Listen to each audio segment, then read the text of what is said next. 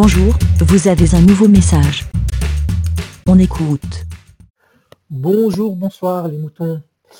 C'est Kim et justement je viens d'écouter l'épisode de, Rémi 2D où il me pose une petite question sur une certaine saga cinématographique. Euh, j'en profite Rémi 2D pour essayer de répondre à ta question. Alors bien entendu, je précise, ce n'est que mon avis.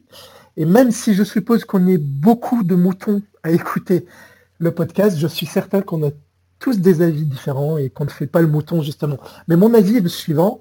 Pour moi, le meilleur épisode restera toujours le premier de la Sega. Pourquoi? Parce que c'est celui qui, je pense, ont moins misé sur les moyens pour nous faire, euh, pour nous faire éclater les yeux, en fait, pour nous faire euh, éblouir avec les cascades, les trucs de ouf euh, qu'on pourrait, qui ne se passeraient pas dans la vraie vie, en fait. Il n'y a pas de dans voiture qui traverse les immeubles de, Dubaï ou un truc comme ça. Bon bref, c'est pas le propos.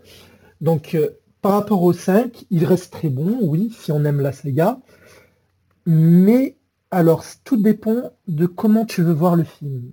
Si tu as envie de voir ce cinquième volet juste pour le visuel, pour les cascades, pour, euh, l'action, euh, pour en avoir plein les yeux, alors oui, tu peux te lancer dans cet épisode en mettant ton cerveau de côté et en regardant que cela. Par contre, si tu veux voir ce film parce que on t'a dit qu'il était bien et que tu veux comprendre pourquoi il est bien, je te recommande de voir les, précédents. Euh, tu peux zapper le troisième. Le troisième, c'est celui qui est hors sujet, entre guillemets. Mais pourquoi? Parce qu'en fait, le 5, s'il est bon aussi, c'est parce qu'il fait plein de références aux précédents, plein de clins d'œil aux personnages, tous les personnages, que ce soit les personnages masculins, féminins. Il y a plein de références que tu ne comprendrais pas si tu attaques directement le cinquième. Donc tout dépend de ton motif. Tu veux en avoir plein les yeux? Ok, vas-y, je confirme euh, ton doute, tu peux regarder. Mais si tu veux essayer de l'aimer comme tous les autres, alors non regarde les précédents, même si ça sera difficile dans ton cas, parce que en effet, ce n'est pas pour tout public.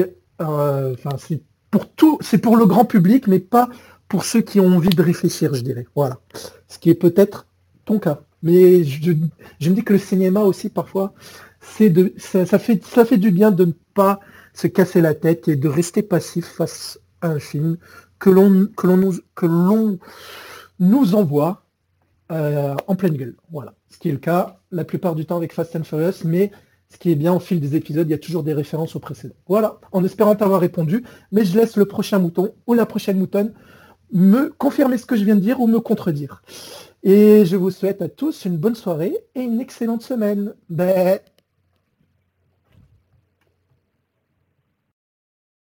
Merci, BLA. Pour répondre, pour donner votre avis, rendez-vous sur le site lavidemouton.fr